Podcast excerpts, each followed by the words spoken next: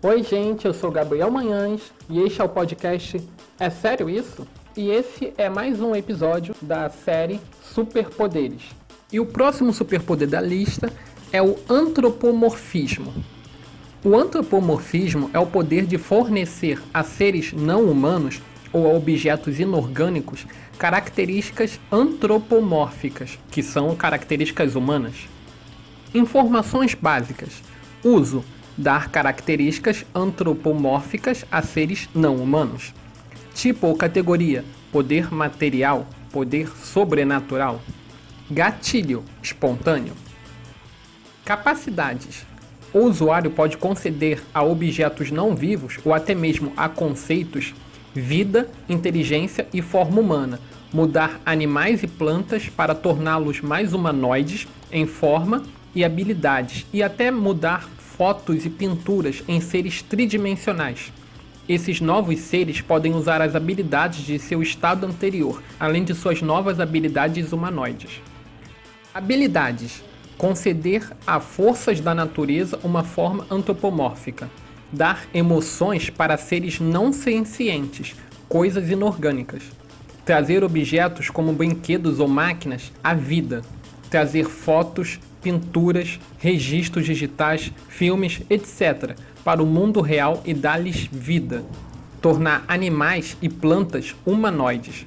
Indução de senciência para dar conhecimento consciente.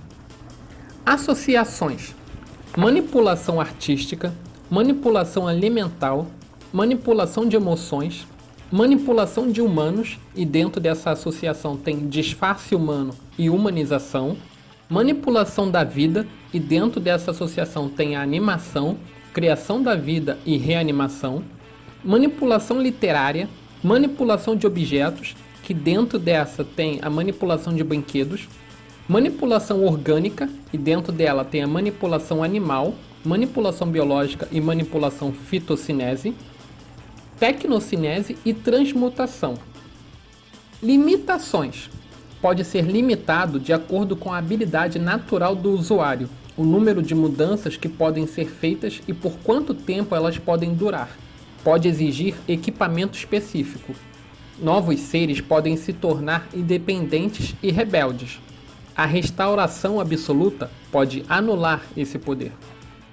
Sobre os usuários que têm esse poder do antropomorfismo, tem aqui, primeiramente, os personagens, que é a Fada Azul em Pinóquio, Mestre Yen Sid em Fantasia, Kingdom Hearts, Mickey Mouse em Fantasia, Fadas em Padrinhos Mágicos, Antigo Mago Adormecido da Vida em Hora da Aventura, Gary, a Falácia Patética em Fábulas, Charlotte Lin Lin, Big Mom, através da Soro Soro no Mi em One Piece, Carmel, através do Soro Soro no Mi em One Piece, Gecko Moria em One Piece, Giorno Giovanna em As Bizarras Aventuras de Jojo, Diana em Martian Awakens Romance e Alex Russo em Os Feiticeiros de Waverly Place.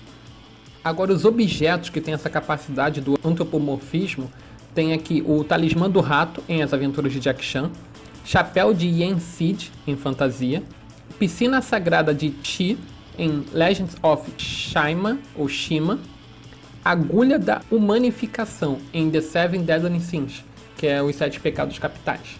Bem, se eu tivesse esse poder do antropomorfismo de fazer coisas se tornarem humanas ou ficarem mais humanizadas de forma literal, eu acho que eu faria isso em momentos que eu estivesse talvez sozinho. Isso pode parecer triste, mas fazer o que? É a vida. Há momentos onde as pessoas ficam tristes e se sentem sozinhas.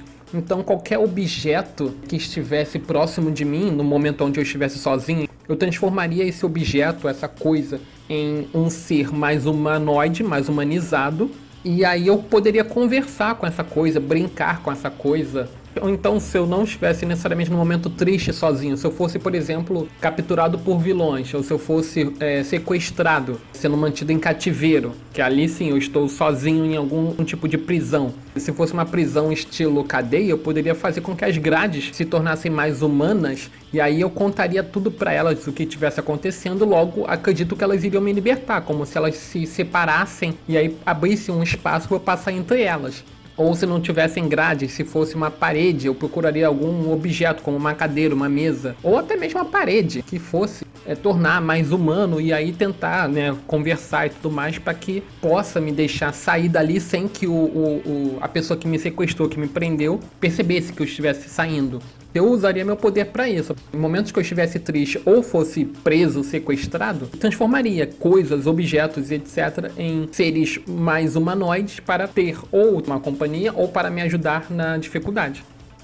E assim eu termino. Espero que você tenha gostado. Se gostou, curta e compartilhe com seus amigos. Se não gostou, não precisa curtir, mas mesmo assim compartilhe com aqueles que você acha que vão gostar. E até a próxima.